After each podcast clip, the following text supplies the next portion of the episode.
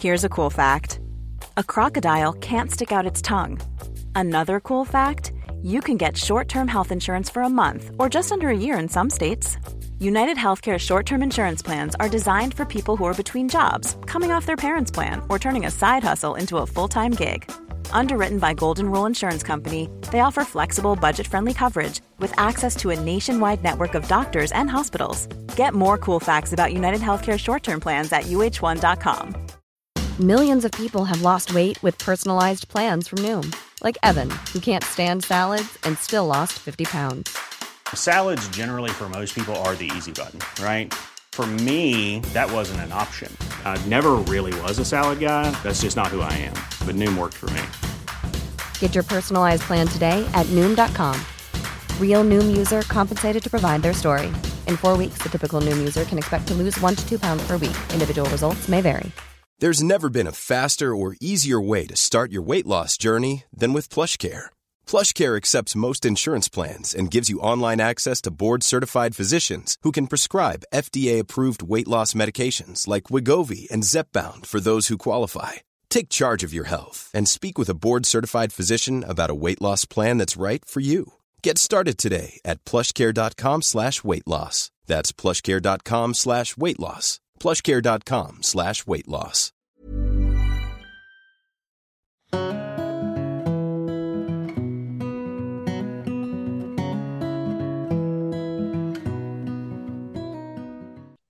Célia, tu es thérapeute spécialisée dans l'intégration des traumas et dans la sexualité féminine. Tu as vécu très jeune un traumatisme extrêmement violent, puisque tu as été séquestrée et violée par un réseau pédocriminel à l'âge de 8 ans. Tu es restée dissociée suite à cette expérience pendant de nombreuses années, puis tu as suivi diverses thérapies qui t'ont finalement guéri. Tu as toi-même créé un programme pour aider les personnes qui ont vécu un traumatisme qui les impacte encore des années après et dont nous allons parler. Tu vas d'ailleurs nous détailler ce que peut être un trauma et Mhm. certaines de ses conséquences, comme les blessures émotionnelles et l'hypersensibilité, par exemple. Ouais. Alors, tout d'abord, première question, qu'est-ce qu'un trauma? Et surtout, comment on sait que l'on est encore impacté par ce trauma des années après? Oui. Alors, euh, qu'est-ce qu'un trauma? C'est une bonne question. Un trauma, euh, en fait, c'est euh, des conséquences d'un événement qui a dépassé notre capacité d'intégration. Donc, le trauma, c'est pas l'événement, c'est les conséquences de cet événement. Donc, quand on vit une, expérience qui dépasse notre capacité d'intégration, soit parce qu'on est tout petit, qu'on a une capacité d'intégration euh, très faible, soit par euh, la violence euh, de l'événement, soit par l'isolement que ça peut procurer, ça va générer en fait du stress, c'est-à-dire que l'é- l'événement va déclencher euh, des hormones de stress, donc le cortisol, l'adrénaline, la noradrénaline qui va envahir le corps pour faire face en fait. Et si euh, ces hormones de stress, la personne ne peut pas les utiliser pour faire face, pour x, y raison, ça va disjoncter. Donc son système nerveux va disjoncter. Donc les hormones de stress qui sont en train de l'envahir, qui pourraient tuer la personne en réalité, hein, parce que s'il y a trop d'adrénaline, de noradrénaline, la personne peut faire une crise cardiaque, le cortisol peut détériorer le cerveau. Donc si la personne ne peut pas utiliser ça pour faire face, à un moment donné, le cerveau va disjoncter et le corps va être rempli d'hormones anesthésiantes. Et c'est à cet endroit-là, donc euh, je, ren- je rentre plus dans les détails dans d'autres vidéos ou dans le programme au niveau de ce qui se passe dans le cerveau, euh, mais pour faire court, l'amygdale cérébrale qui a annoncé le danger va être enquistée et la personne qui est remplie d'hormones anesthésiantes, bah, elle va plus avoir de sensations, plus avoir d'émotions, elle va comme vivre l'événement en tant que spectatrice, peut avoir l'impression que ce qui se passe, c'est pas réel ou que ça lui arrive pas à elle-même. Et puis, tout ce qui va se dérouler, l'événement qui continue de se dérouler, il va pas être enregistré dans sa mémoire autobiographique. Ça va pas être enregistré comme, tiens, il s'est passé ça. Ça va être enregistré dans une mémoire émotionnelle, un peu comme quelque chose de suspendu. Dans la, ça va former en réalité la mémoire traumatique qui va se réactiver à n'importe quel moment. Et euh, la personne, moi, dans, dans, ma conférence, un peu pour euh, schématiser, je dis que d'un coup, elle a deux cerveaux. C'est-à-dire que à la fois, elle est dissociée. Donc, la dissociation traumatique, c'est qu'elle est coupée d'une grande partie d'elle-même, coupée d'une partie de ses sensations, de ses émotions, de sa mémoire. Et en même temps, elle a toute une gamme euh, d'émotions extrêmement intenses qui peuvent se réveiller à n'importe quel moment. C'est la mémoire euh, traumatique. Et dans, dans cette chaîne de, de sensations, d'émotions coupées, euh, j'ai envie aussi de préciser euh, que y a, hum, le corps en fait réagit aussi en se tendant. C'est-à-dire qu'il y a les muscles du corps, principalement les diaphragmes, mais aussi des muscles profonds du ventre et du dos, comme les psoas, les carrés des lombes, qui, euh, qui se tendent pour ne plus sentir. Donc, au-delà du fait que la personne elle va être coupée de ses sensations et de ses émotions, ça va générer énormément de euh, douleurs chroniques. Ça va faire que l'énergie ne va plus circuler de façon fluide. L'énergie, la circulation de l'énergie va être entravée et ça va avoir énormément d'impact euh, au niveau de la santé.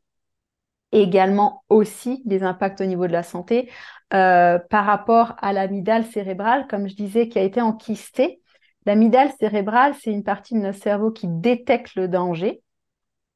Et quand elle détecte un danger, elle enclenche les réactions archaïques de survie et donc les hormones de stress, comme j'ai expliqué tout à l'heure. Donc là, comme on ne peut pas faire face et que les hormones de stress peuvent potentiellement tuer la personne, l'amygdale est enquistée. Mais l'amygdale ne reçoit pas l'information que le danger est terminé. Donc même si elle, coupe, euh, j'ai envie de dire, l'afflux intense d'hormones de stress, elle va quand même continuer un peu comme à chuchoter, euh, on va mourir, ou t'es en danger, etc., etc. Et ça, c'est le nid de ce qu'on appelle l'anxiété généralisée. Et au-delà de ça, au niveau corporel, qu'est-ce que ça veut dire? Ça veut dire qu'il y a une, une, production de cortisol permanente. Donc, il y a euh, sans arrêt la personne qui est dans un état de stress, hein, c'est l'état de stress post-traumatique, et ça, ça va avoir énormément de conséquences au niveau de la santé, euh, une chute du système immunitaire, parce que quand on est en danger, euh, bah, la priorité, c'est pas de bien cicatriser, de bien digérer, de bien dormir. Donc tout, tout le métabolisme de base va être perturbé. Donc euh, il va y avoir des conséquences au niveau de la santé, au niveau bien évidemment relationnel puisque la personne, a, elle est coupée de ses sensations, de ses émotions. Donc, ça va être euh, compliqué d'être en lien avec les autres. Ça va être compliqué même de recevoir de l'empathie parce que la, personne, donc ça, c'est vraiment ce qui caractérise la dissociation traumatique. Quand il y a des, chocs traumatiques hyper violents, euh, c'est vraiment dur parce que la personne, elle va euh, donc être extrêmement coupée et elle va afficher euh, un visage neutre, implacable. Elle peut parler d'horreur qui lui arrivée, si elle s'en souvient, mais comme si elle parle de la voisine qui est venue prendre une tisane. Il y a quelque chose où c'est pas du tout relié. Et donc, c'est extrêmement compliqué pour les personnes en face d'être en lien, d'avoir euh, de l'empathie. Donc, ça va extrêmement les, les isoler. Ça, c'est vraiment euh, une grande difficulté de la dissociation traumatique. Et en plus, alors après, selon les histoires, les personnes vont plus, j'ai envie de dire, pâtir de dissociation traumatique ou plus pâtir de la mémoire traumatique ou vraiment alterner entre les deux. c'est-à-dire ce, tableau-là euh, ben de quelque chose qui est très coupé, qui peut même être très froid, vide, creux, etc.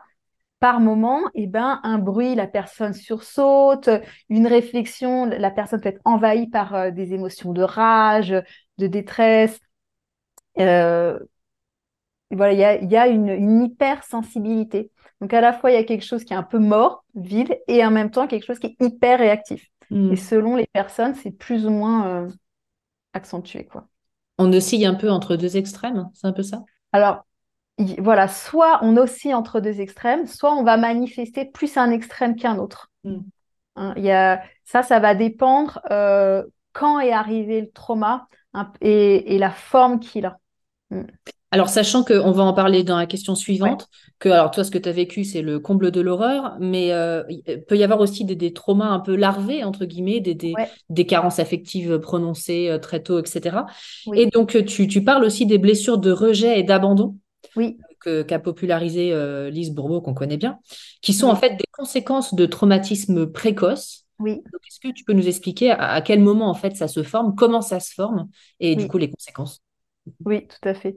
Bah, ce qu'on a vu en fait euh, là, c'est que ce qu'on nomme trauma, c'est un événement ou une répétition d'événements qui ont dépassé la capacité à faire face. Et euh, quand on est tout petit, c'est la période de la vie où on n'a pas encore développé une grande capacité à faire face aux épreuves de la vie. Donc euh, moi, je parle beaucoup de la fenêtre de tolérance. Ce c'est pas moi qui en parle, hein, c'est dans le psychotrauma, mais je relaye l'information. Et la, fenêtre de tolérance, c'est justement la zone à l'intérieur de laquelle on peut intégrer ce qui se passe. Et quand on, est tout petit, bah, cette zone, elle est très fine. On voit bien les, nouveau-nés, une lumière forte, un bruit euh, fort, euh, tout de suite ils réagissent, ils pleurent. Euh, il y a quelque chose où ils ont vraiment une hypersensibilité à toutes les stimulations, que ce soit externes ou internes, comme la faim, le froid ou, le, ou la peur, etc. Et donc, dans la période précoce de la vie, c'est une période très vulnérable. Et c'est une période où on va forcément plus avoir tendance euh, ça peut être un, un nid un peu, j'ai envie de dire, pour les traumas, les traumas d'attachement. On parle de traumas de développement et pas de choc traumatique à ce moment-là, puisque la capacité d'intégration est très faible et euh, des événements qui pourraient être plus anodins beaucoup plus tard dans la vie peuvent euh, créer des, impacts traumatiques et donc créer des blessures émotionnelles comme la blessure d'abandon, la blessure de rejet. La blessure d'abandon, typiquement, euh, euh, elle, se crée quand le petit, il, est en carence affective, quand ses besoins pour rester en fait dans sa fenêtre de tolérance, il y a des besoins de contact. Hein. on, est, vraiment, c'est un besoin physiologique. et d'ailleurs, c'est assez terrible, hein, les études qui ont, été faites dans les années, je crois, 60, mais je suis pas du tout sûre de la date, dans certains hôpitaux euh, dans les pays de l'Est, ils, avaient euh, les petits, ils étaient nourris, euh, mais ils n'étaient pas touchés. Et il y avait des bébés qui, mouraient. En fait, ils avaient tous les soins physiologiques, mais il n'y avait pas de contact. Et en fait, c'est un besoin physiologique de base. Et quand ça manque, le contact, la chaleur, l'échange, le, lien, le, j'ai envie de dire, le, relationnel, la partie mm. vraiment affective, émotionnelle, s'il y a des carences à cet endroit-là, ça va dépasser la capacité d'intégration. C'est-à-dire que le petit va sortir de sa fenêtre de tolérance. Quand on est euh, enfant, euh, on a, et en fait tout le temps, c'est le fait d'être humain. Quand on est humain, c'est juste qu'on va en avoir besoin différemment ensuite, euh, on a besoin de l'autre pour se réguler. On a besoin de l'autre pour revenir dans une zone confortable, dans une zone où on est bien. Et effectivement, quand on est petit, on va sortir plus facilement de la zone dans laquelle on est bien. Et si personne n'est là, par exemple, quand il y a un bruit, si personne n'est là pour nous prendre dans nos bras, pour nous apaiser, et, ben, et, encore et encore et encore, ça va créer typiquement euh, la, la, blessure d'abandon. Mais c'est le même mécanisme en fait que ce qu'on a vu avant sur les traumas. Juste pour faire une petite parenthèse un peu sur les différents types de traumas, on a effectivement les chocs traumatiques qui sont ponctuels, extrêmement violents, comme les accidents, les agressions sexuelles, des opérations, etc. Mais on a aussi les traumas de développement, c'est ce dont on est en train de parler là. Il y a aussi les traumas transgénérationnels hein, qui, qui, se transmettent. Et, euh, et comme j'ai dit, les opérations qui font pour moi partie un peu plus quand même aussi des chocs traumatiques. Et euh, dans ces traumas de développement, il y a donc cette blessure d'abandon. Tu me poses aussi la question par rapport à la blessure de rejet. C'est un peu le même fonctionnement, sauf que ça va pas euh, venir des mêmes choses. Ça va être encore plus précoce, j'ai envie de dire. La blessure euh, de rejet, elle, elle se base pas sur ses besoins de contact physiologique, elle, se passe vraiment, c'est vraiment la question de la place en fait, la, blessure euh, de rejet. Et c'est comment je suis accueillie, reconnue en tant que personne dans ce monde-là. Est-ce que le petit est désiré, oui ou non? Comment se passe la grossesse? Est-ce qu'il y a des chocs traumatiques pour la mère? Pendant euh, la grossesse Est-ce qu'elle peut investir, euh, reconnaître en fait? Il y a une question vraiment de, reconnaissance dans la blessure de rejet. Une fois encore, ça peut être en lien avec du transgénérationnel, ça peut être en lien avec la disponibilité ou non de la mère, la dissociation traumatique ou non de la mère. Ça, c'est quelque chose qu'on sait beaucoup aujourd'hui, c'est que le trauma non résolu de la mère est une des causes principales des troubles de l'attachement. Pourquoi? Bah Parce que en fait, c'est facile à comprendre. Quand on comprend qu'est-ce que c'est le trauma, euh, bah forcément, une mère qui est coupée de ses sensations, de ses émotions, elle va avoir du mal à sentir de quoi son petit a besoin. Il va pleurer, mais elle va pas trouver le chemin en elle pour euh, comprendre ce qui se passe, pour s'accorder. Et puis même si elle, voit qu'il est en détresse, elle est, bienveillante. Ça n'a rien à voir avec la bienveillance. Elle est bienveillante. Elle voit qu'il pleure, elle le prend dans ses bras. Mais elle, son corps ne dit pas sécurité son corps dit détresse et danger. Du coup, avec les meilleures intentions du monde, elle va avoir du mal à apaiser euh, son petit et à transmettre la sécurité. Tout ça n'a rien à voir avec les intentions. 99,9% euh, des mères veulent le meilleur pour leur petit. Et après, bah, selon euh, leur histoire, le contexte, etc., elles sont plus ou moins en mesure de le transmettre. Quoi. Hmm. Donc ça, c'est un peu comment ça se passe dans la partie précoce. Et juste pour préciser, mais euh, pour ceux qui sont plus curieux, euh, j'ai des vidéos euh, sur ma chaîne YouTube où je parle justement de la blessure d'abandon, de la blessure de rejet, et où je fais un peu la distinction entre justement une blessure d'abandon et des chocs traumatiques dans la période précoce de la vie. Ça, ça va pas, voilà, c'est différent. Les chocs traumatiques et les traumas de développement, ça va pas créer exactement la même chose. Et justement, les traumas de développement, ça va créer une dissociation plus étanche, justement, plus structurée. C'est-à-dire, c'est la base de la constitution de la personne. Et euh, c'est plutôt dans ces cas-là, donc typiquement, en fait, la blessure euh, de rejet notamment, la personne, elle est globalement assez coupée, assez presque invisible. Hein. Il y a ce truc quand, j'expliquais, c'est du, mal à, à, générer l'empathie, à être en lien au niveau des émotions. Il y a comme une dissociation qui, fait comme, qui est comme constitutive en fait de, de, de la personne. Et dans ces cas-là, il va y avoir beaucoup moins d'effets de mémoire traumatique. Hmm. Ça va plutôt être euh, une, dissociation euh, étanche. Ah oui, un peu, un peu structurel, c'est un peu la personnalité. Ouais. Hmm. Bon, sachant que tout ça. C'est pas, c'est pas une fatalité. Hein. Voilà. sachant que tout ça se guérit aujourd'hui, donc c'est ça la bonne nouvelle. c'est ça. Alors, on parle aussi d'hypersensibilité. C'est un sujet euh, dont on parle beaucoup depuis de nombreuses années. Et tu nous expliques que l'hypersensibilité, c'est aussi la conséquence d'un traumatisme, en fait, et que du coup, ça peut aussi s'apaiser.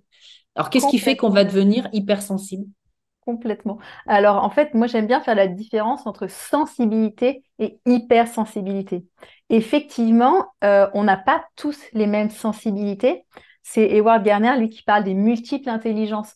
Donc, il y en a effectivement qui ont plus d'intelligence rationnelle, euh, littéraire, musicale, etc. Puis, il y en a qui vont avoir plus des intelligences plus sensibles, des intelligences intrapersonnelles, interpersonnelles, le lien avec la nature, etc. Donc, effectivement, on n'a pas tous la même couleur de base. Il y a des personnes qui sont, qui ont, qui sont plus sensibles. C'est plus, euh, c'est une, une couleur qu'ils ont. Mais être sensible ne veut pas dire souffrir d'hypersensibilité. Mais j'ai envie de dire, les hypersensibles, ils ont ce, noyau, cette caractéristique, cette, euh, j'ai envie de dire, capacité, cette intelligence sensible. Et sur cette intelligence sensible, il va y avoir effectivement trauma, choc traumatique ou trauma développement. Euh, je dirais plutôt choc traumatique, mais bon, il y a un peu les deux. Et en fait, donc au niveau précoce. Pourquoi au niveau précoce? Parce que c'est ce qu'on disait sur la fenêtre de tolérance. En fait, les hypersensibles alors, c'est hyper intéressant d'ailleurs parce qu'il y a plein effectivement de vidéos, de livres et tout en ce moment sur l'hypersensibilité. Mais en fait, il n'y a pas vraiment de définition. Je ne sais pas si tu as remarqué, c'est vraiment une liste mm. de comportements. Alors, si vous êtes hypersensible, vous avez ça, ça, ça, ça, ça, Bon, bah, en fait, c'est pas tellement ça. C'est qu'en gros, si vous êtes hypersensible, il y a pu vous arriver différents types de traumas qui ont débordé votre capacité de tolérance au moment où vous avez une toute petite fenêtre de tolérance. Et donc, selon ce qui vous arrive, bah, ça va plutôt prendre telle forme, telle forme ou telle forme en réalité. Et une des caractéristiques qu'on voit beaucoup chez les hypersensibles, c'est l'hypersensibilité sensorielle. Euh, que ce soit trop sensible au son, aux odeurs, à la lumière, c'est exactement ce qu'on disait par rapport au nouveau-né en fait. Mm. C'est-à-dire que à ce moment-là, il n'y a pas eu réassurance suffisante pour que la personne elle augmente sa fenêtre de tolérance et qu'elle puisse soutenir euh, l'intensité sensorielle. Donc ça, c'est vraiment euh, la base en fait. Et puis après, il va y avoir des chocs traumatiques qui vont se rajouter là-dessus, qui font que effectivement, ben, certains mots, euh, certaines impressions, sensations, ça va réveiller la mémoire traumatique. C'est comme c'est une mémoire traumatique précoce, ben, il n'y a pas de souvenir, c'est pas concret, c'est juste des sensations, des impressions, ou alors c'est parce que c'est sous amnésie. Mais dans, les hypersensibles, il y a quand même un gros terreau au niveau précoce. Et du coup, la personne, elle va être envahie, débordée, etc. et il y a ce, phénomène, on parle d'hypersensibilité émotionnelle, mais en réalité, euh, c'est juste une réactivation traumatique sur une base, effectivement, de quelqu'un qui est euh, sensible. Et ce hmm. qui est, j'ai envie de dire, une couleur, et d'ailleurs une super chouette couleur. Alors, on va passer à la partie plutôt intégration des traumas. Euh, c'est ce qu'on appelle l'intégration des traumas. L'une des premières étapes, c'est ce que tu expliques euh, notamment dans ton programme, c'est de trouver la sécurité dans le corps. Ouais. Qu'est-ce que c'est la sécurité dans le corps et comment on peut faire ça? Ouais, alors c'est à la c'est à la fois une des premières étapes et puis en fait c'est quelque chose qui, qui vient tout le temps. C'est-à-dire que la base d'intégrer ces traumas, c'est de plus en plus trouver la sécurité dans le corps. Ce, que j'ai expliqué au début avec cette histoire euh, d'amygdale cérébrale hein, qui dit c'est danger, c'est danger. Donc plus on va intégrer euh, ces traumas, moins l'amygdale cérébrale va dire on est en danger, plus on va être sécure dans notre corps. Et en même temps, pour aller intégrer ces traumas, c'est-à-dire pour rester dans sa fenêtre de tolérance, il faut être en, sécurité. Donc euh, c'est quelque chose, alors moi dans mon livre, je parle des couches de l'oignon, on peut parler de spirale, c'est vraiment du, du, pas à pas, on avance un peu comme ça, quoi. Ah, alors, euh, concrètement, euh, effectivement, pour intégrer ces traumas, il faut y aller hyper progressivement. S'il y a un peu une clé à retenir, et puis c'est toujours cette histoire de fenêtre de tolérance, j'arrête pas d'en parler parce que c'est un petit peu la clé. Si on veut intégrer quoi que ce soit, il faut être dans sa fenêtre de tolérance. Si on veut guérir si, on veut apprendre, il faut être dans sa fenêtre de tolérance. Quand euh, on est hypersensible, qu'on a des blessures précoces, qu'il y a eu des gros chocs traumatiques, la fenêtre de tolérance, ben, elle n'est pas très grande. Donc, il va falloir y aller tout petit pour rester là-dedans. Parce que, en fait, euh, ça, c'est un peu, euh, j'ai envie de dire, le, piège dans lequel sont tombées les, thérapies des, des années 80 et malheureusement parfois encore certaines aujourd'hui, c'est que c'est un peu la recherche de l'intensité. Mm. C'est-à-dire qu'on la dernière fois où on était le plus vivant, c'était avant le trauma, puisqu'on a perdu des morceaux de nous. Hein, dans le chamanisme, on parle vraiment de, morceaux d'âme. Hein. Donc, on, veut retourner là, puisque c'est là qu'on a perdu euh, notre vie, notre vitalité. Donc, il y a, y a cette, cette attirance un peu, donc on veut aller là, mais en réalité, si on va là, comme c'était trop, ça, nous a fait euh, disjoncter, si on y retourne, qu'est-ce que ça va faire? Ça va être trop et on va redisjoncter. Peut-être, excuse-moi, peut-être tu peux préciser justement qu'est-ce que c'est la fenêtre de tolérance concrètement? Comment on peut le sentir? En, gros, c'est ce qu'on est capable de, ressentir sans péter les plombs quelque part. C'est ça. Ben, c'est ce que je disais un petit peu, euh, un petit peu au début. Et en fait, on, on peut le sentir beaucoup plus finement euh, quand on aborde vraiment la régulation du système nerveux. C'est pour ça que c'est un truc que je transmets, mais vraiment de façon euh, hyper détaillée et large, notamment dans, mon cours sur les traumas, mais dans mes différents programmes et accompagnements. Euh, si on détaille un peu comment on réagit face à un trauma, ce que j'expliquais un petit peu au début déjà, la première réaction, c'est, j'en ai pas parlé tout à l'heure, c'est demander de l'aide. Donc, en fait, la, première euh, réaction, c'est comment je peux me mettre en lien. On, le voit bien que pour se réguler, pour revenir à cette fenêtre de tolérance, on a besoin des autres, on a besoin du lien. Ça, c'est un peu euh, la clé, quoi.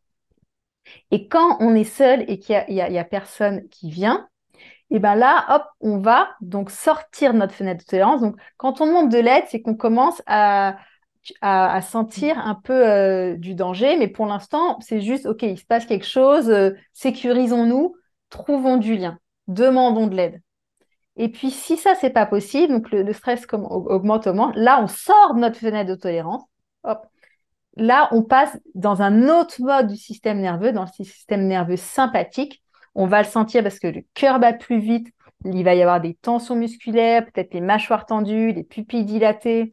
Dans le quotidien, bah, on commence à être un petit peu agité, un petit peu stressé, peut-être à parler un petit peu plus vite, tu vois, ce genre euh, de choses.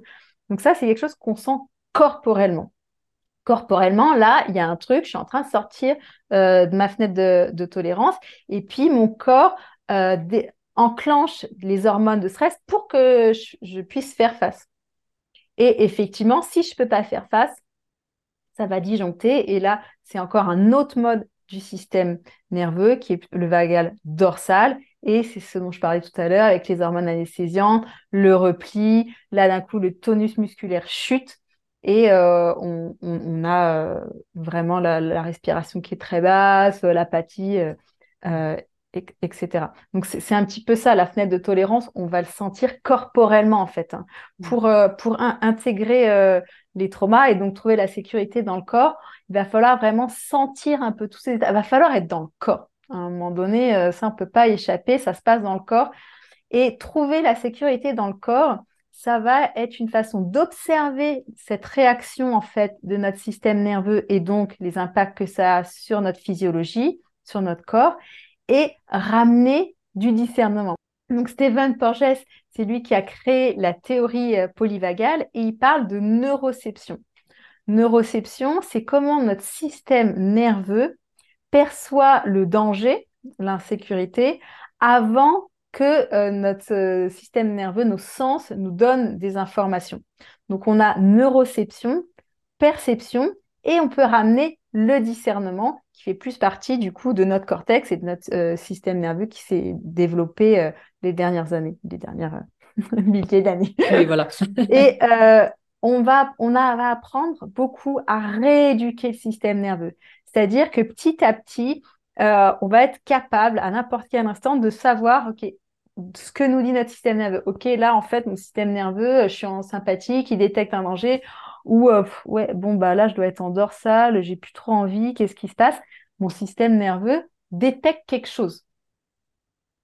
Et à ce moment-là, je vais arriver à l'étage des perceptions. OK, qu'est-ce que je vois là? Qu'est-ce qui se passe? Un tel m'a dit telle chose, euh, euh, je sais pas, mon téléphone euh, s'est mis à sonner, c'était euh, je ne sais qui qui m'appelle, il y a les embouteillages, peu importe, je regarde ce qui se passe autour de moi. Et ensuite, je mets de l'analyse et du discernement. Est-ce que je suis en danger d'être là dans les bouchons? Est-ce est-ce qu'il y a un accident? Est-ce que quelqu'un va me rentrer dedans? Priori non. Euh, est-ce que telle personne, etc., etc. Et c'est à ce moment-là que petit à petit, Mm. Euh, on va se rééduquer, c'est-à-dire qu'on va se rendre compte que notre système nerveux perçoit un danger alors que c'est plus la réalité. Donc rien que de faire ça, pour l'instant, on n'est même pas sur intégrer ces traumas, on est juste à mettre du discernement dans le présent et à apprendre à s'observer. Mm. Et après, moi, je donne plein de clés de régulation pour si on est comme ça ou si on est comme ça, comment on revient dans euh, l'état, euh, j'ai envie de dire, dans la fenêtre de tolérance, dans l'état euh, régulé. Donc, comment trouver la sécurité dans le corps? Une des premières choses, c'est rééduquer son système nerveux, apprendre à se connaître pour petit à petit euh, voir qu'en fait, là, mon système nerveux détecte un danger, mais il n'y en a pas. Et si la réalité, c'est que, et il y en a un, et eh ben, il a raison de se mettre en, détresse, il faut qu'on trouve une solution, donc euh, tout va bien, c'est opérationnel. Et après, pour euh, trouver la, sécurité dans le corps, eh ben, c'est comment on se ramène dans l'ici maintenant. C'est vraiment parce que quand, quand, on est agité comme ça, quand le système nerveux perçoit un danger alors qu'il n'y en a pas, c'est qu'on a été réactivé. C'est cette fameuse mémoire traumatique qui s'active. Et comment euh, on peut revenir là dans le présent, puisque ce qui est en train de s'activer, c'est des choses du passé qui n'ont pas été intégrées on revient ici maintenant, ok, c'est des choses très simples. Est-ce que je peux sentir euh, le fauteuil sur lequel je suis assis? Est-ce que je peux sentir le soutien de la tête Est-ce que je peux sentir ma respiration? Est-ce que je peux... Alors après, il y a toute la cohérence cardiaque. Moi, je trouve c'est un outil super. Euh, et j'ai quand même envie d'en parler parce que moi, pendant des années, la cohérence cardiaque, ben, ça ne me faisait pas grand-chose. Et en fait, ça a été une révolution quand j'ai appris la cohérence cardiaque basée sur le système nerveux.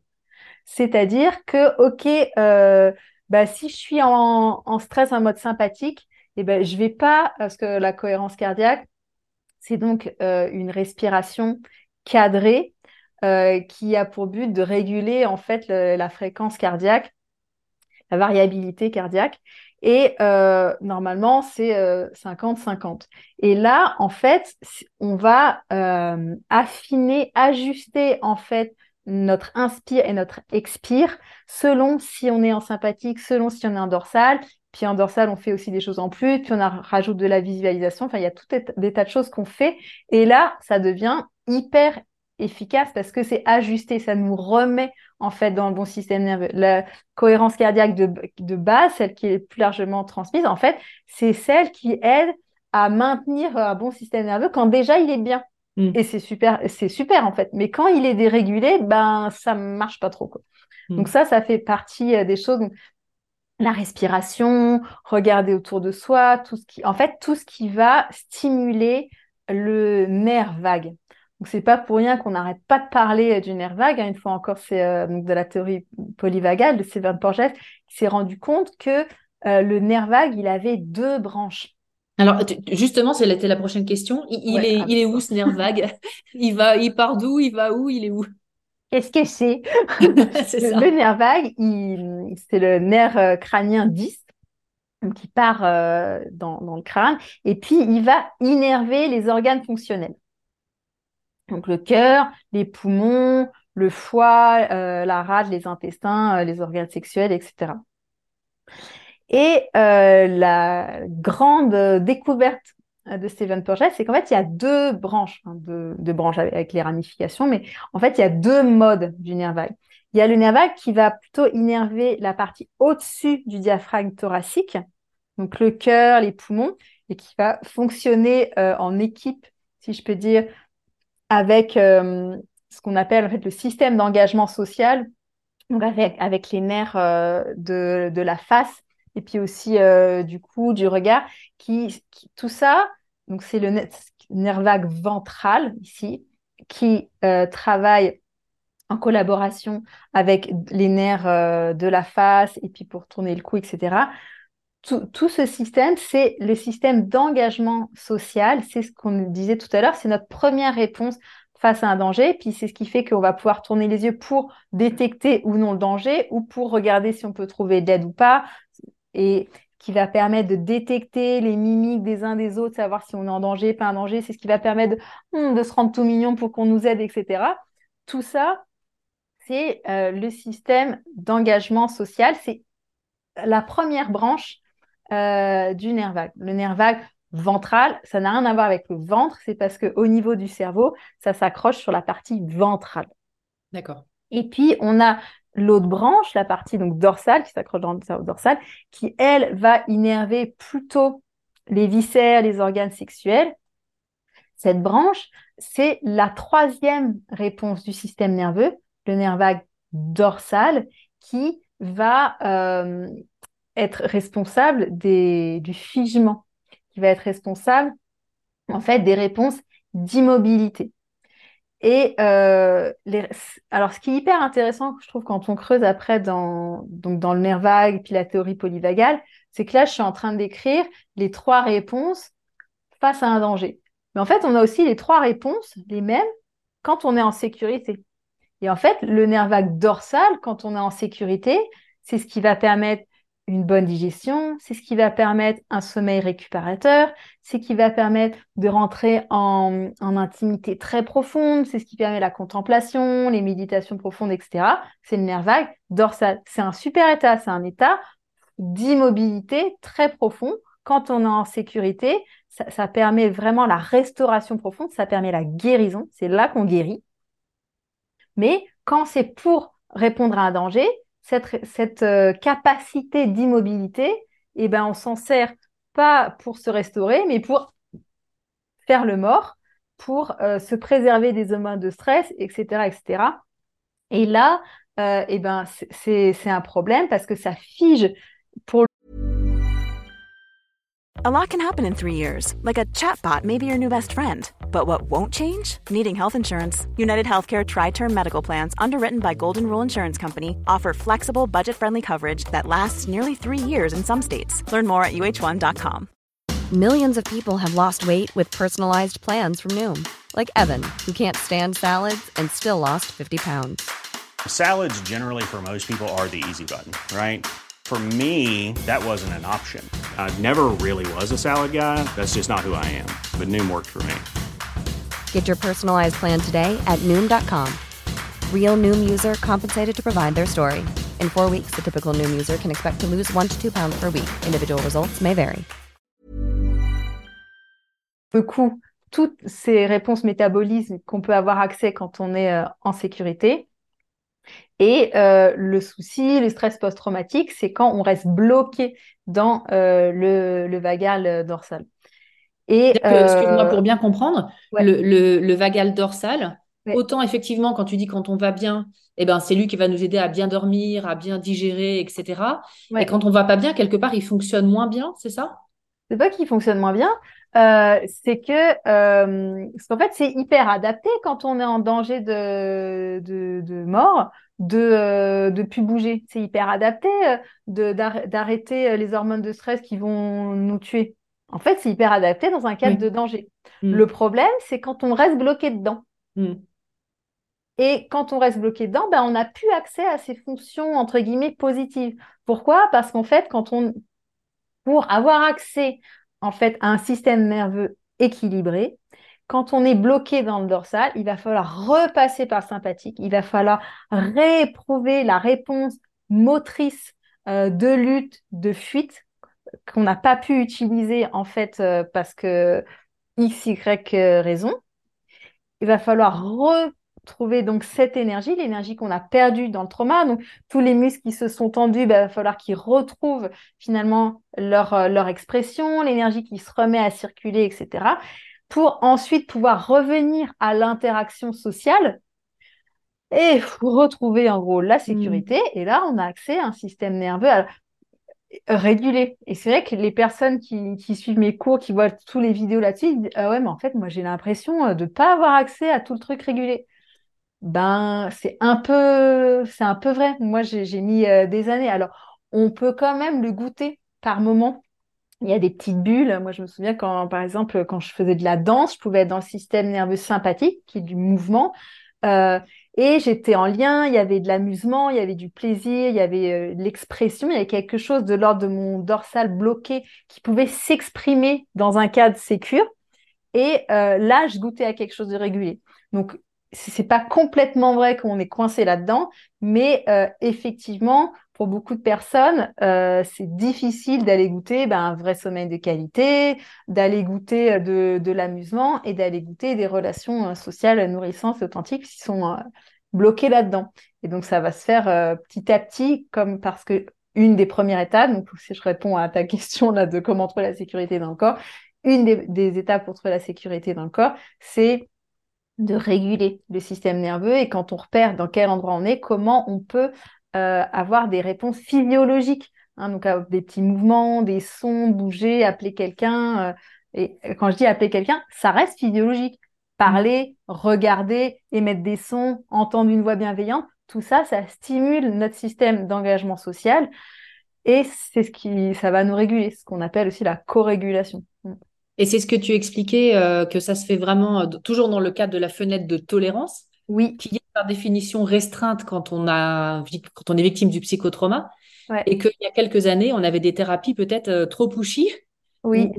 On rentrait directement dans le trauma et en fait, on, on, on se réactivait le, le, traumatisme. Ouais, complètement. C'est un peu, euh, j'ai envie de dire, le, le, le, piège du début. Et euh, et je sais pas, peut-être que pour euh, tout un tas de personnes, euh, c'est une case par laquelle il faut passer. Moi, je suis passée hein, par cette case-là, hein, c'est clair.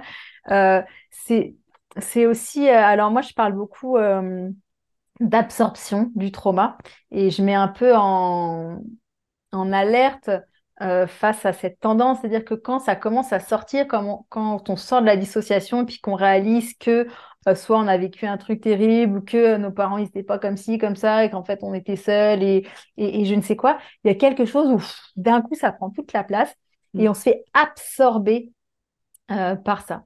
Et on, comme j'expliquais à un moment donné, euh, c'est là où on était vivants avant, et donc on a l'impression que c'est en allant là qu'on va retrouver notre truc. On est comme vraiment euh, absorbé. Et à la fois, j'ai envie de dire, il y a, y a, un intérêt dans le sens où ça y est, la personne, elle sort du déni. Donc en ça, c'est positif.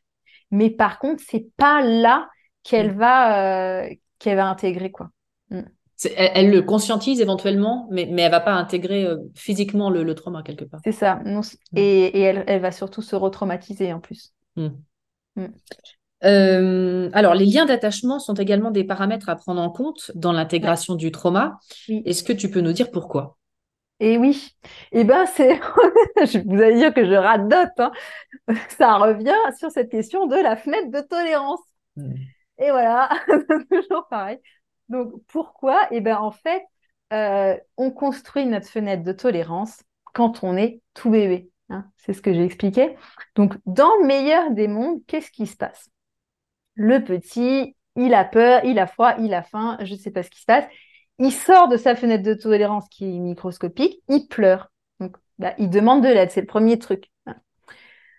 Donc, il demande de l'aide. Dans le meilleur des mondes, il y a sa figure d'attachement, la maman, le papa, la personne qui s'occupe de lui, qui vient. Et cette personne est apaisée, c'est formidable. Son système nerveux est régulé, elle est sécure. Qu'est-ce qu'elle fait? Elle prend son petit dans les bras, dans le contact. Et par son système nerveux apaisé, elle a rien à faire, elle a juste à être en sécurité en fait. Et elle va lui parler, nanana. Le, le petit va sentir cette, euh, il va sentir on est en sécurité, là, mon petit, il va le sentir physiologiquement, tout va bien, tu peux revenir tranquille. Et lui, il va revenir tranquille. Qu'est-ce qui va se passer à ce moment-là Le petit, il va se dire, bien évidemment pas dans sa tête, mais dans son corps, quand je suis en détresse, il y a quelqu'un qui vient et je vais mieux. Et puis ça, ça va se répéter hein, dans, le, meilleur des cas. Donc, voilà, une heure plus tard, il a re un machin, il demande de l'aide, la personne vient. Alors, si c'est émotionnel, voilà, c'est juste comme ça, mais peut-être, voilà, elle le change, elle le couvre, enfin, hop, je suis en détresse, quelqu'un vient et je vais mieux. Donc, quelles sont les conclusions que euh, cette personne va tirer sur le monde? Ben, Je suis quelqu'un de bien, je mérite qu'on m'aide, et puis ben, je peux compter sur les autres, le monde est sécure, euh, voilà. Ça, c'est les bonnes bases. Et donc, qu'est-ce qui va se passer? Quand, euh, au bout de la 10, 15, centième fois qu'il est en détresse, ce petit? Ben, Si sa mère, elle n'arrive pas de suite, qu'est-ce qu'il va se dire? Il va se dire, pas de problème, je suis quelqu'un de bien, je vais recevoir de l'aide, j'irai mieux. L'aide va pouvoir se différer. Hmm. Et petit à petit, comme ça, sa fenêtre de tolérance va grandir.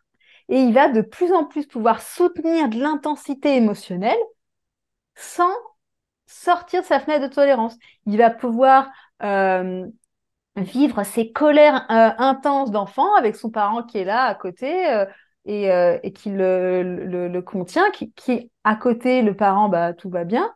Et ben ça, ça va pouvoir faire que l'intensité dans le corps, petit à petit, elle va pouvoir rester dans la capacité d'intégration parce que dès qu'il déborde, si par exemple il déborde par une trop grande colère, le parent l'aide à revenir dans sa fenêtre de tolérance.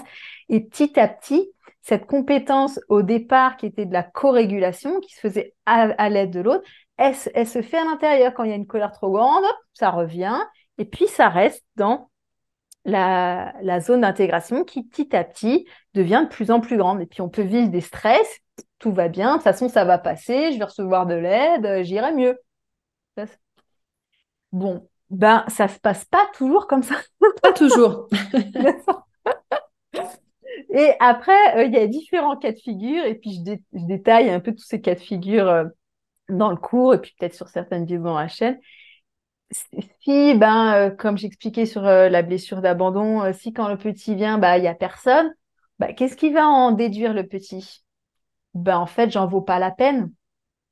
Puis on peut pas compter sur les autres, il faut compter que sur soi. ou alors selon ce qu'il va recevoir. Par exemple, si la mère, elle vient, mais bon, en fait, elle est hyper stressée. bon, ben, en fait, c'est peut-être de ma faute, je suis nulle, je suis pas capable, puis bon, les autres, on peut pas, ils sont pas fiables. ça va, en fait, développer des croyances sur le monde et euh, notamment des croyances aussi de danger. Et qu'est-ce que ça va faire quand le noyau de base, il a cette couleur et que plus tard dans la vie, paf, il y a un choc traumatique? Eh ben, il y a un choc traumatique avec la croyance de ben euh, de toute façon c'est de ma faute ou euh, ben faut pas que de toute façon si j'en parle il y aura personne je peux pas compter sur les autres. De toute façon le monde est dangereux. Ben ça m'étonne pas que ça m'est arrivé parce que de toute façon euh, nan, nan, nan. et donc en fait la personne ne va pas pouvoir aller chercher de l'aide. Elle va rester euh, complètement euh, bloquée et en fait une des grosses choses qui fait trauma hein, comme je disais au début c'est pas l'événement hein, qui crée le trauma c'est vraiment les conséquences du trauma et euh, en gros, s'il y a trauma, c'est qu'il n'y a eu personne. Hmm. C'est qu'il n'y a personne qui était là pour aider à réguler, pour aller chercher des solutions pour que le corps s'apaise. Et euh, s'il y a eu personne, c'est parce qu'à un moment donné, alors après, je fais quand même des exceptions avec certains traumas euh, extrêmement extrêmes qui font que parfois la dissociation est, très violente et que même là, c'est compliqué d'aller demander de l'aide. Mais euh, malgré tout, euh, dans, ces cas-là, euh, si la personne ne peut pas demander l'aide parce qu'elle est trop sidérée, impactée, figée, si l'entourage il est régulé, il va le voir. Hmm. Hein, et l'entourage, il, va venir soutenir. Hein. Donc, en gros, quand il y a trauma, il y a trouble de l'attachement derrière. Donc, on ne va pas pouvoir aller réguler le trauma si on ne soigne pas l'attachement. Pourquoi? Parce que quand on va alors ça, j'en parlerai peut-être un peu plus après si on, détaille un peu plus euh, comment on fait, parce que là, on a parlé des premières étapes, euh, la sécurité dans le corps, c'est bien, mais à un moment donné, il faut aussi intégrer ce qui s'est passé. Mais si on, veut aller intégrer euh, ce qui s'est passé sur un terreau de je peux pas faire confiance aux autres, de ben, en fait, c'est moi qui mérite ça, etc., etc., on va pas pouvoir résoudre le trauma. Il va falloir aller apaiser les expériences précoces pour que, un, la fenêtre de tolérance augmente, pour qu'on puisse aller, ça franchement, je suis bien placée pour savoir, pour soutenir l'intensité de certains chocs traumatiques, l'intensité dans le corps, l'intensité de, terreur, de, détresse, de, de, tout ce qu'on veut, de panique, pour pouvoir euh, éprouver à nouveau cette émotion sans dissocier, faut que la fenêtre de tolérance, elle soit balèze, sinon on va recouper à nouveau. Donc pour ça, on va aller passer du temps sur la période précoce de la vie pour euh, retrouver l'estime de soi, pour euh, pouvoir ressentir des émotions sans couper. Et ça, en fait, ça va se faire euh, en parallèle, c'est-à-dire qu'on va grandir un petit peu dans enfin, augmenter notre fenêtre de tolérance, développer notre estime de nous-mêmes. On va pouvoir aller intégrer des premiers euh, morceaux en fait de trauma. Et puis hop on va bloquer. Il va falloir retourner sur la partie précoce ou peut-être sur un autre trauma qui a généré d'autres euh, croyances qui fait qu'on peut pas intégrer le trauma suivant parce qu'il y a celui-là. Donc on vient là et, et en fait on avance un peu comme ça quoi. Et alors, est-ce que tu as quelques pistes, on va pas rentrer dans, le détail, hein, mais de justement comment on fait pour, euh, pour guérir, entre guillemets, ces liens d'attachement qui, de manière très précoce, étaient distendus, je sais pas comment le dire. oui, oui, oui. Eh ben, la première chose, c'est on peut pas le faire tout seul. Ça, quand même, c'est hyper important de le dire parce que on a besoin physiologiquement des autres pour se réguler le système nerveux, là, il est complètement détraqué. On a besoin d'un autre qui a un système nerveux en place, qui est dans l'empathie et qui va pouvoir nous aider à nous réguler. Alors, il y a quand même, moi, je, transmets, quand même des clés de certaines choses qu'on peut faire en autonomie. Pourquoi? Eh bien parce que le thérapeute, il n'est pas toujours là, le groupe thérapeutique, il n'est pas toujours là. Comment on fait entre? Comment petit à petit, on peut être un bon parent pour soi-même? Ça fait partie euh, des choses, être un bon parent pour soi. Déjà, le fait de ce que j'expliquais par rapport à rééduquer son système nerveux, c'est une façon d'être un bon parent pour soi. C'est une façon de s'apporter ce dont on a besoin là dans le présent. Ah, je ferme ma fenêtre de tolérance, qu'est-ce que je peux m'apporter? Ben, En fait, j'ai froid, nan, etc. Ça, effectivement, oui, on peut le faire tout seul. Et c'est fondamental et ça change déjà énormément de trucs. Il y a aussi beaucoup de choses. moi, j'invite un peu avec des techniques de reparentage, comment on peut s'apporter euh, de la douceur, du réconfort, tout un tas de choses. Ça aussi, c'est génial. Donc, tout ça, on peut le faire tout seul et Dieu merci, on peut quand même faire pas mal de choses. Puis moi aussi, je, dans mon cours, par exemple, je propose des, séances guidées, un peu des séances d'hypnose humaniste, etc. Où là, en fait, toutes les premières couches d'oignon, on peut à peu près s'en sortir tout seul. À un moment donné, si on veut descendre, et c'est ce qu'on veut, puisque nous, ce qu'on veut, c'est être bien dans la vie, ben là, il va falloir aller vers les autres. Et c'est aussi, euh, bah, c'est aussi cadeau. On, est là, pas pour avancer tout seul dans la vie, on est là pour, euh, pour s'entraider et puis pour goûter vraiment euh, ce bon d'être ensemble et de la chaleur humaine, etc. Donc, pour aller réparer l'attachement, bah, moi, j'aime bien. Alors, tout dépend euh, tout dépend des expériences. Euh, en tout cas, l'attachement, l'individuel, c'est pas mal. Et euh, il y a beaucoup de choses de, l'ordre du trauma où je trouve que le groupe thérapeutique, c'est aussi super. en fait, le, groupe, il apporte deux choses vraiment chouettes. C'est, bah déjà, je suis pas tout seul à vivre ça. et puis, ça répare vraiment, parce que dans, les traumas, il y, a, vraiment la question de la honte et de la culpabilité.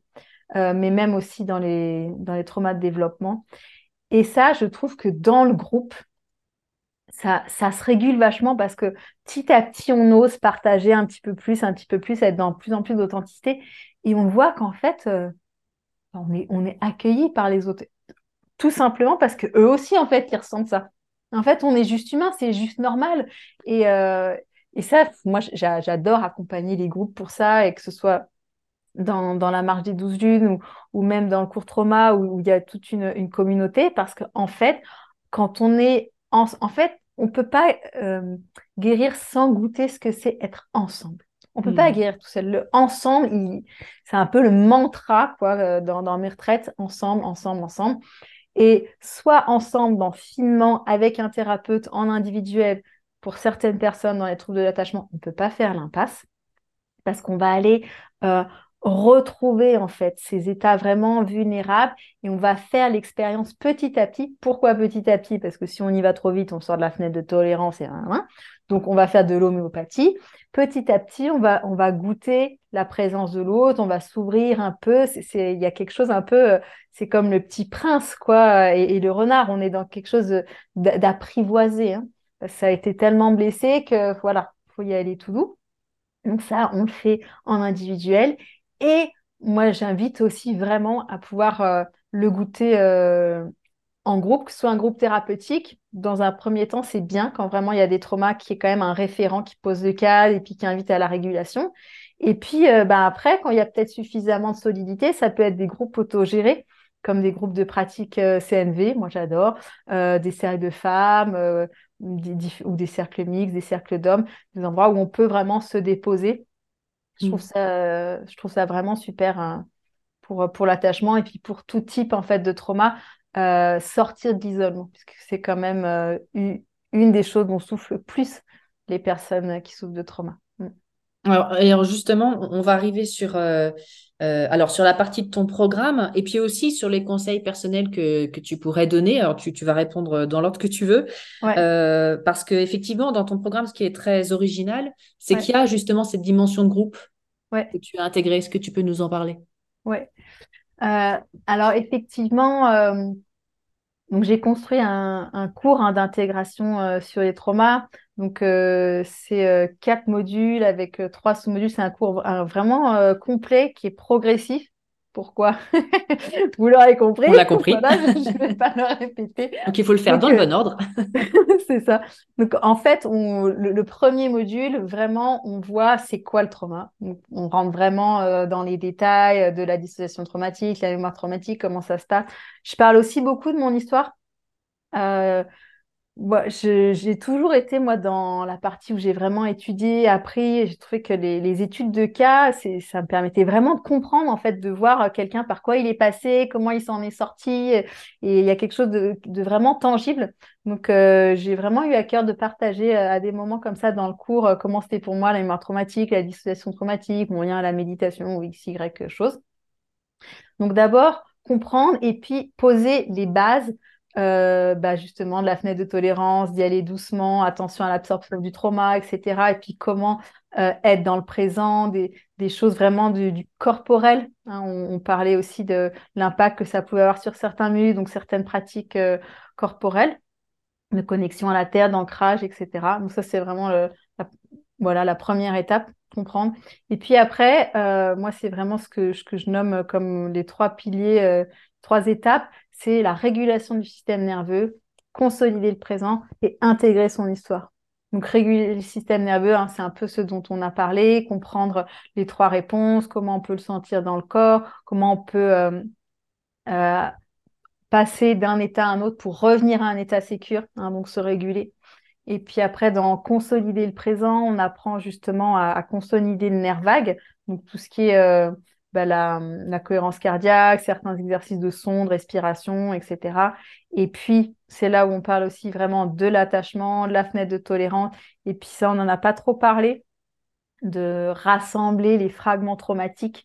Ce que j'expliquais, quand on va trop tôt dans un endroit et euh, on sort de notre fenêtre de tolérance, on recrée des fragments traumatiques. soit quand on va trop tôt dans le cadre d'une thérapie, mais en fait, la vie, hein, la vie en général, on vit telle chose, ah, on est réactivé, ben, ça crée des morceaux. Donc, avant d'aller chercher à rassembler euh, des choses du trauma, d'abord, on, ramène les morceaux des échos du trauma. C'est une façon vraiment d'y aller euh, très progressivement. Puis ça, moi, ça a vraiment changé ma vie de comprendre ça, euh, ok, je vais pas d'aller voir la boîte de Pandore direct, je vais déjà rassembler les morceaux, revenir dans le présent, sentir la densité dans le corps, ma capacité à revenir là, etc. Et puis euh, le, dernier module, c'est intégrer son trauma, les, les, histoires. Donc là, on voit vraiment comment sortir de l'emprise, se libérer des addictions, les impacts sur la santé, comment on peut minimiser tous ces impacts-là, récupérer notre énergie, etc., etc. Et euh, donc ça, c'est le contenu du cours. Et euh, effectivement, pour moi, c'est hyper important de ne pas être seul face à ça. C'est pour ça que euh, autour de ce cours, il y a vraiment une communauté. donc c'est sur la même plateforme. Et tous les mois, il y a des webinaires justement un peu à thème par rapport, au, par exemple, aux addictions, par rapport à l'isolement, pour que les personnes puissent se regrouper, se retrouver autour des difficultés qu'elles ont en fait face à ça et euh, se, sentir ensemble, trouver du lien, du soutien, de je suis pas seule, on est plusieurs dans cette démarche. Et, euh, et puis, bah, bien évidemment, sur, le, sur la plateforme de cours, sous les vidéos, il y a la possibilité de poser, vos questions. Moi, j'y réponds. on, est, on est en lien, quoi. On n'est pas tout seul, on n'est pas en train de flotter.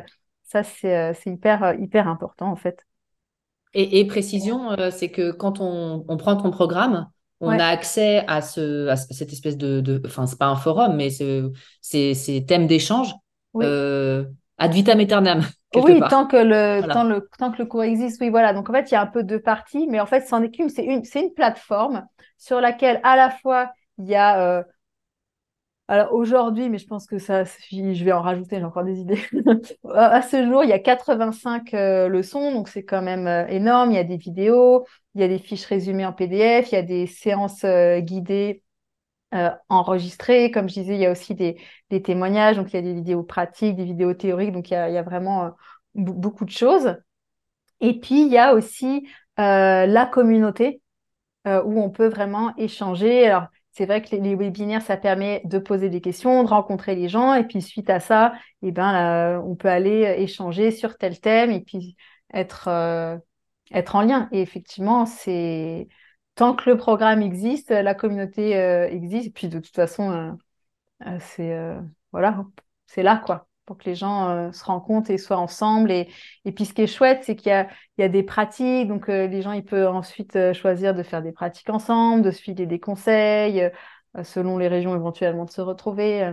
Dernière question justement, est-ce que tu aurais des conseils personnels aux personnes qui, voilà, qui veulent aborder le chemin de la guérison via éventuellement le, programme. Dans quel état d'esprit il faut le faire Voilà, par rapport à toi, ton expérience. Ouais.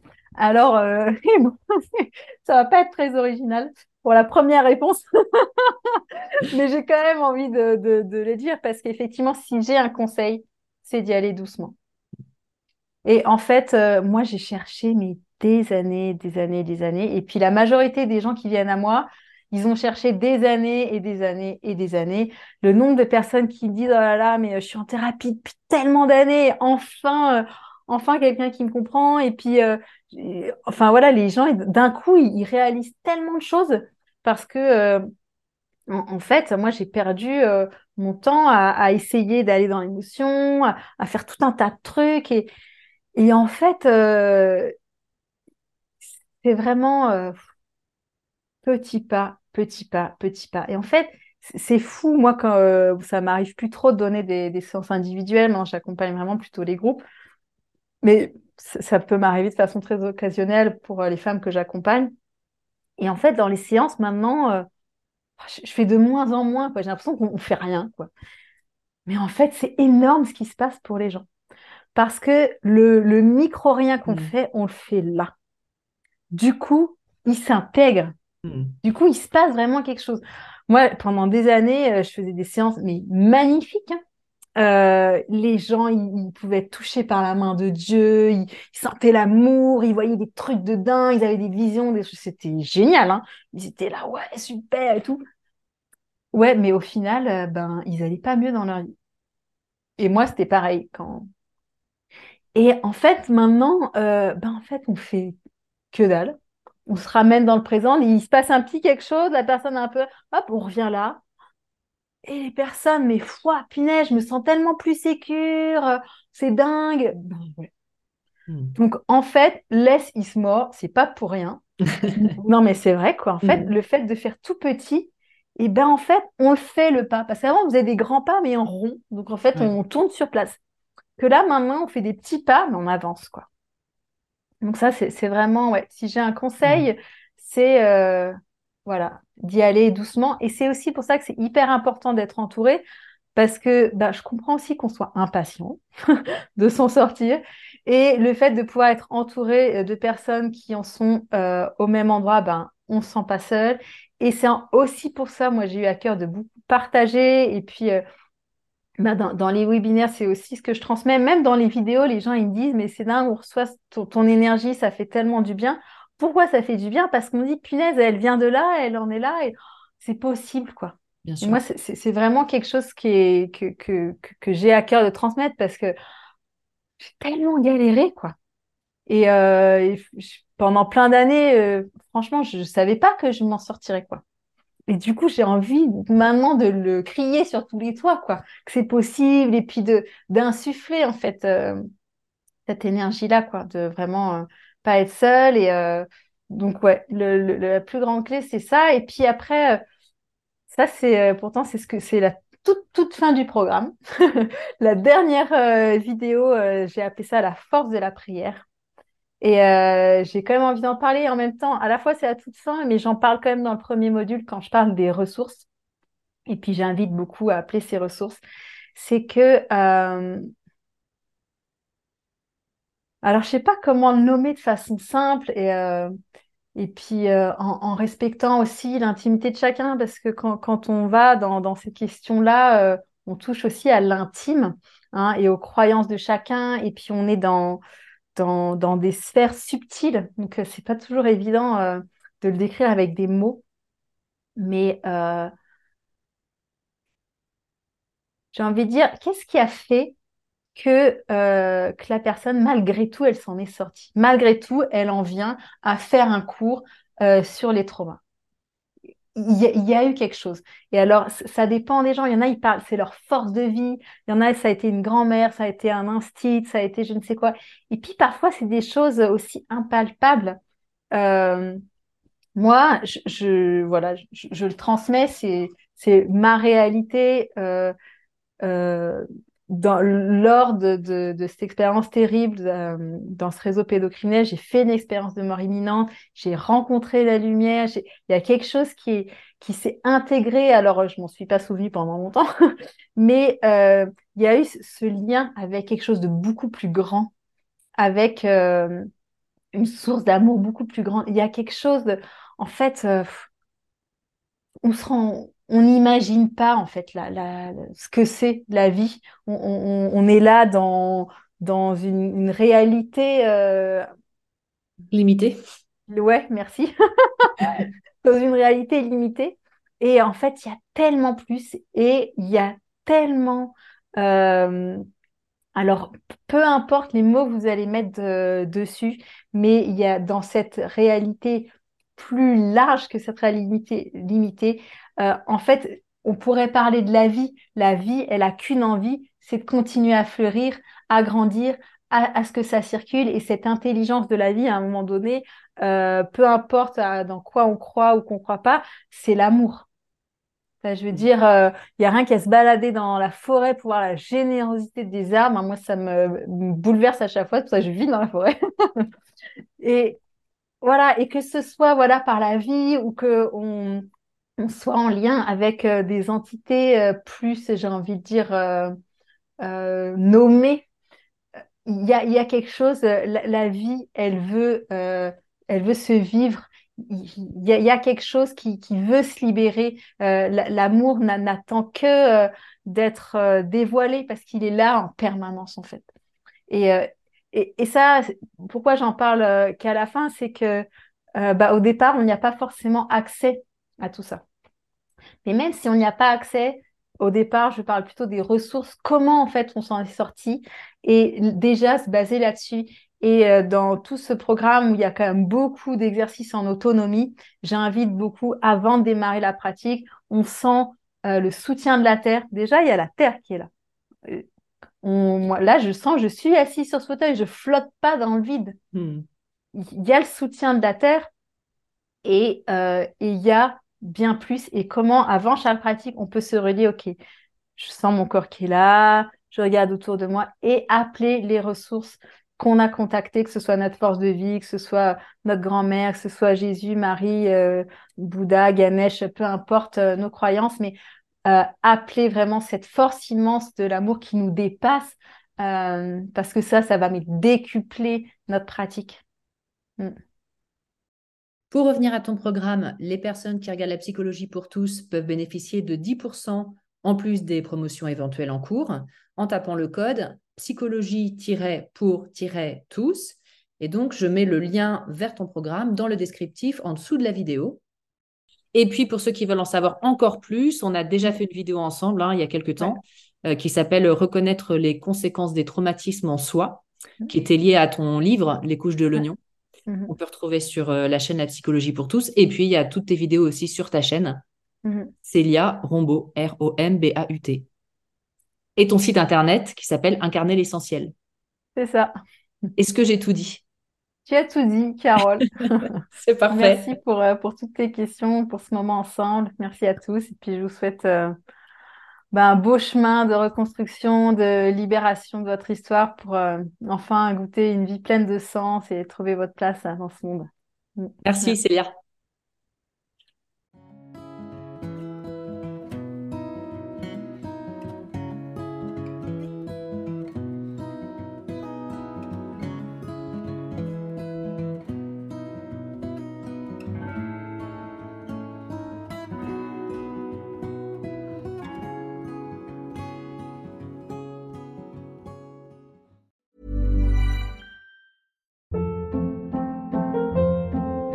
Hold up. What was that? Boring. No flavor. That was as bad as those leftovers you ate all week. Kiki Palmer here, and it's time to say hello to something fresh and guilt-free. Hello Fresh. Jazz up dinner with pecan-crusted chicken or garlic butter shrimp scampi. Now that's music to my mouth. Hello Fresh. Let's get this dinner party started. Discover all the delicious possibilities at hellofresh.com. Hey, it's Paige DeSorbo from Giggly Squad. High quality fashion without the price tag. Say hello to Quince.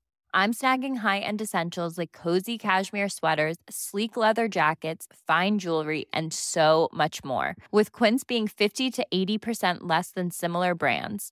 And they partner with factories that prioritize safe, ethical, and responsible manufacturing. I love that. Luxury quality within reach. Go to quince.com slash style to get free shipping and 365 day returns on your next order.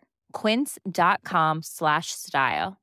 Imagine the softest sheets you've ever felt. Now imagine them getting even softer over time. That's what you'll feel with Bowl and Branch's organic cotton sheets. In a recent customer survey, 96% replied that Bowl and Branch sheets get softer with every wash. Start getting your best night's sleep in these sheets that get softer and softer for years to come. Try their sheets with a 30-night guarantee. Plus, get 15% off your first order at bowlandbranch.com. Code BUTTERY. Exclusions apply. See site for details.